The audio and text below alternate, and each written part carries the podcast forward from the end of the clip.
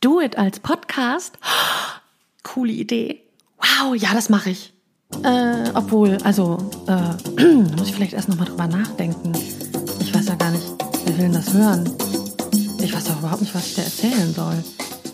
Vielleicht kann ich das auch überhaupt gar nicht. Und wenn das dann keiner hört, das ist ja auch doof. Aber es wäre so cool. Aber was mache ich nur? Kann ich mir das nochmal überlegen?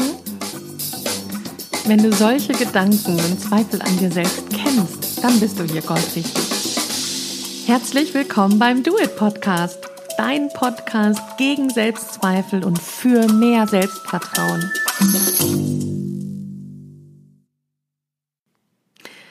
Hallo, mein Name ist Kirstin Ludwig und ich freue mich, dass du dabei bist. Heute geht es aus ganz aktuellem Anlass um die perfekte Entscheidung. Aktueller Anlass deshalb, weil ich gerade eine Entscheidung treffen muss, die mir ein bisschen schwer gefallen ist. Dazu erzähle ich dir später mehr. Und zur perfekten Entscheidung sei gesagt, dass ich der Meinung bin, dass es die perfekte Entscheidung gar nicht gibt, sondern eine richtige, eine für diesen Moment in deiner Situation richtige Entscheidung. Der Anspruch, ähm, der Anspruch, die perfekte Entscheidung zu treffen, die dann alles gut macht. Ich glaube, der ist einfach zu hoch und sorgt dafür, dass es manchmal so schwer ist, eine Entscheidung zu treffen. Letztlich ist, ist es ja die Sorge, dass deine Entscheidung falsch sein könnte und du nicht wieder zurück kannst, die dich dazu bringt, zu zögern und zu zweifeln und über die Entscheidung nachzudenken.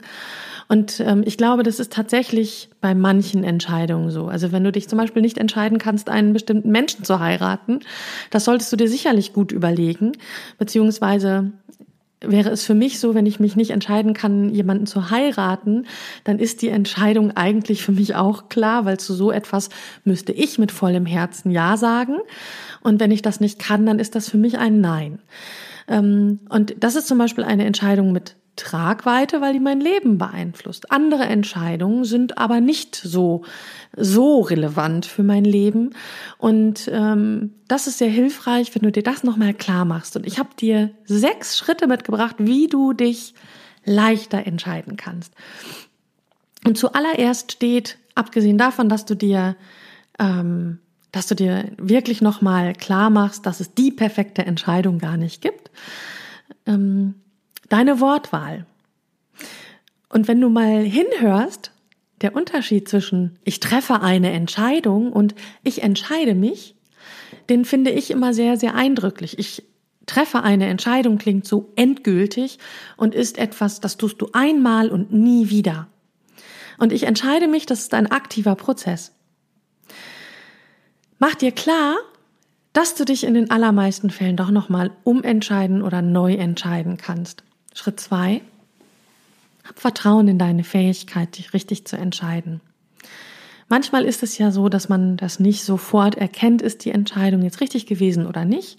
Hab Vertrauen in deine Fähigkeit, dich richtig zu entscheiden. Und mach dir klar, dass du, dass Angst kein guter Ratgeber ist für eine Entscheidung. Also ich weiß, dass ich in meinem Leben ganz, ganz häufig mich entschieden habe, Dinge zu tun oder auch nicht zu tun, weil ich Angst hatte. Und zwar nicht Angst im Sinne von, ich habe mich vor einer realen Gefahr gefürchtet, sondern eher so eine Angst im Kopf. Die Sorge, ähm, wie andere reagieren könnten oder die Angst, etwas nicht zu schaffen oder, oder, oder nur im Mittelfeld zu sein oder, ach, da gibt's ja ganz, ganz viele Sachen. Und das ist kein guter Ratgeber. Denn wenn du dich an deiner Angst ausrichtest, dann wirst du dich nicht weiterentwickeln. Denn deine Angst will dich wie deine Selbstzweifel und deine negativen Gedanken nur dafür bewahren, Dinge zu tun, die entweder gefährlich oder energieaufwendig sind. Da sind wir wieder bei diesem Prinzip unseres Gehirns. Und es gibt diesen schönen Spruch, dass ähm, Entwicklung da passiert, wo deine Komfortzone aufgehört hat. Und das ist auch in der Regel der Bereich, in dem du anfängst, Angst zu haben. Der nächste Schritt ist, ganz profan, endlich, sachlich, mach eine Liste mit den Vor- und Nachteilen deiner Entscheidung. Schreib auf, was spricht dafür und was spricht dagegen. Und schreib wirklich alle auf, die dir einfallen. Und dann nummeriere die durch. An dieser Stelle überleg doch auch nochmal, was passiert, wenn du noch weiter wartest. Also wenn du deine Entscheidung und deine Liste jetzt noch etwas aufschiebst. Hast du dann mehr Argumente, wenn du noch weiter darüber nachdenkst? Hast du dann bessere Argumente, wenn du weiter darüber nachdenkst? Und in der Regel ist es so, dass du weder mehr noch bessere Argumente hast, die dazukommen. Und dann entscheidest du dich. Next Step. Du triffst eine Entscheidung auf Basis dieser Liste. Fertig. Und dann passiert was ganz Spannendes. Entweder du bist total erleichtert und sagst, oh Gott sei Dank, die Entscheidung ist jetzt getroffen. Oder du sagst, oh nein, nein, nein, nein, so will ich das nicht. Auf gar keinen Fall will ich das so. Ich will das lieber anders. Dann hast du noch die Chance, dich umzuentscheiden. Und dann schreibst du deine Entscheidung auf. Und wenn du dann anfängst, wieder zu grübeln, dann hörst du dir nochmal die Folge an mit dem Grübelmonster und schickst dein Grübelmonster in die Wüste. Ich habe ja eben gesagt, aus aktuellem Anlass mache ich diese Podcast-Folge und es ist, der aktuelle Anlass ist, dass am Ende des Monats, so wie mit ähm, Anfang Juni 2017, am 24. Juni 2017 findet mein erstes öffentliches Seminar statt, das Do-It-Seminar. Und ich freue mich total darauf, und habe riesige Probleme, da habe ich überhaupt nicht mit gerechnet, riesige Probleme, einen passenden Raum zu finden. Ich habe als Notfallplan einen Raum in Bielefeld. Ich wohne nun aber in Dortmund und äh, hätte super gerne eigentlich diesen Raum aus Bielefeld einmal kopiert und nach Dortmund verpflanzt. Das ist aber leider nicht möglich und was Vergleichbares habe ich hier in Dortmund auch noch nicht gefunden. Und ähm, deshalb stehe ich jetzt vor der, vor der entscheidenden Situation. Ähm, ja, erhalte ich die Reservierung für meinen Raum in Bielefeld aufrecht und entscheide mich dafür, das Seminar in Bielefeld zu machen? Oder, ja, mache ich was anderes? Welche Alternativen habe ich? Ich könnte zum Beispiel das Seminar absagen. Ich könnte zum Beispiel als weitere Alternative bis zur letzten Minute einen Raum in Dortmund suchen. Ich hätte dann noch die Möglichkeit, einen Raum in Dortmund und Umgebung zu nehmen, der nicht optimal ist, weil zum Beispiel keine lautere Musik gespielt werden darf und müsste dann aber das Seminar inhaltlich verändern, weil Musik immer ein wesentlicher Bestandteil ist meiner Seminare.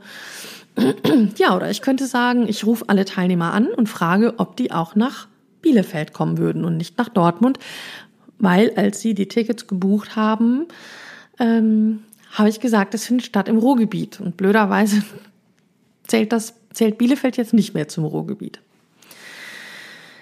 Also das Seminar abzusagen, das finde ich ist, nee, das möchte ich eigentlich nicht. Das ist mir sehr, sehr klar. Hm, das Seminar inhaltlich verändern, das ist auch relativ klar. Das möchte ich auch nicht, weil es wäre dann kein typisches Do-It-Seminar mehr. Und dann hätte ich das Gefühl, die Teilnehmer bekommen nicht das, was sie, was sie haben möchten und was sie gebucht haben. Sehr blöd. Was mache ich also? Suche ich weiter oder entscheide ich mich jetzt für Bielefeld? Es gibt eine Pro- und Kontraliste, die habe ich auch schon gemacht. Es gibt ein Kontra bei Bielefeld. Das ist der Ort, das ist Bielefeld. Ansonsten ist der Raum perfekt. Auf der Pro-Seite steht eben, dass es der perfekte Raum ist. Also ganz, ganz viele, ganz viele Möglichkeiten, äh, die ich in dem Raum habe. Die Technik, die wirklich hervorragend ist. Ich kenne den Raum. Ich habe dort schon Seminare gegeben. Ich habe dort schon ähm, ein, ein, ein Sprecherevent organisiert. Eine Kollegin von mir kennt die Infrastruktur, wohnt sogar in Bielefeld vor Ort. Also es gibt ganz, ganz viele Gründe dafür und einen Grund gegen Bielefeld, das ist der Ort.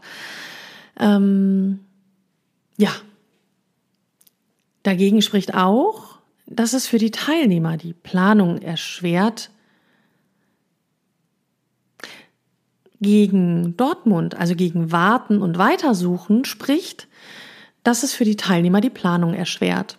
Es spricht auch dagegen, dass es für Interessenten, die jetzt noch kein Ticket gekauft haben, ungünstiger ist, weil sie nicht wirklich wissen, wo wird das Seminar nun stattfinden, wird es Dortmund sein oder vielleicht noch eine ganz andere Stadt im Ruhrgebiet oder Bielefeld. Und ähm, gegen Weitersuchen in Dortmund spricht auch, dass ich nächste Woche im Urlaub bin und gar nicht in der Gegend. Ich bin nämlich in Dänemark. Dafür spricht, dass ich in Dortmund lebe und, viel, viel wichtiger, arbeite. Und dass ich natürlich auch Menschen aus der Umgebung meines Arbeitsortes in meine Seminare ziehen möchte. Also, wenn ich mir meine Pro- und Kontraliste angucke, dann ist es so, dass es viel, viel mehr Pro-Argumente gibt für Bielefeld.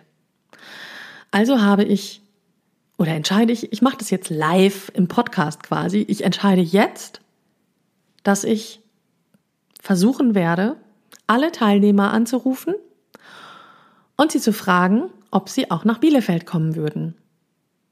Denn wenn ich jetzt entscheide, ich äh, verlege mein Seminar nach Bielefeld und alle Teilnehmer sagen ab, das wäre ja blöd.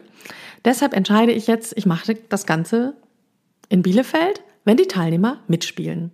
Ich bin da recht optimistisch und ich werde dir bestimmt in einem der nächsten Podcasts erzählen, ob das Ganze so geklappt hat, wie ich mir das vorstelle. Des Weiteren müsste ich dann die Anzeigen, die Werbung machen für mein Seminar auch noch ähm, umändern, aber das denke ich ist ein kleineres Übel. Und jetzt fasse ich dir deine sechs Schritte, stimmt das überhaupt mit den sechs? Deine sechs Schritte, wie du dich leichter entscheiden kannst. Nochmal zusammen. Mach dir klar, dass Entscheiden ein Prozess ist und keine einmalige Sache. Auch nicht, wenn es um eine Sache geht, dass die aller, allermeisten Entscheidungen nochmal umänderbar sind. Hab Vertrauen in deine Fähigkeit, dich richtig zu entscheiden. Hab Vertrauen in dein Gefühl, in dein Bauchgefühl. Und mach dir klar, dass die spannenden Sachen da passieren, wo du Angst und Sorge hast. Mach eine Liste mit den Vor- und Nachteilen deiner Entscheidung und dann entscheide dich. Entscheide dich und als nächster Schritt schreibe deine Entscheidung auf.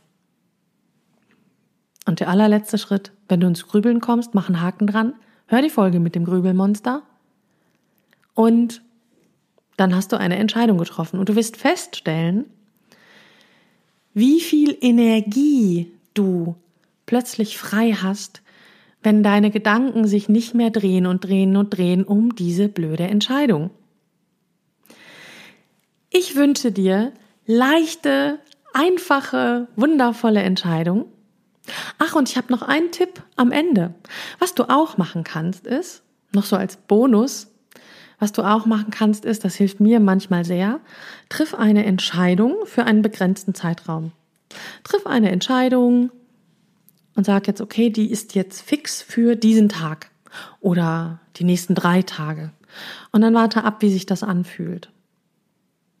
Und nach diesen drei Tagen hast du nochmal eine Möglichkeit, die Entscheidung zu revidieren und dich neu zu entscheiden. Und danach schreibst du sie auf und dann ist sie getroffen. Und dann hast du deine Energien und den Kopf wieder frei dafür. Ich hoffe, du hast davon profitiert, dass ich gerade ein Thema hatte mit meiner Entscheidung für meinen Seminarraum. Und ich wünsche dir eine wundervolle Zeit. Schön, dass du dabei warst. Vielen Dank. Bis dann. Jetzt habe ich mich doch getraut und habe es gemacht. Super, ich bin stolz auf mich. Vielen Dank, dass du dabei warst bei Do It, der Podcast gegen deine Selbstzweifel und für mehr Selbstvertrauen. Besuch mich gerne auf meiner Website unter www.kirstinludwig.de. Schreib mir über das Kontaktformular oder eine E-Mail oder schreib mir über Facebook. Ich freue mich auf dein Feedback und hab eine wundervolle Zeit.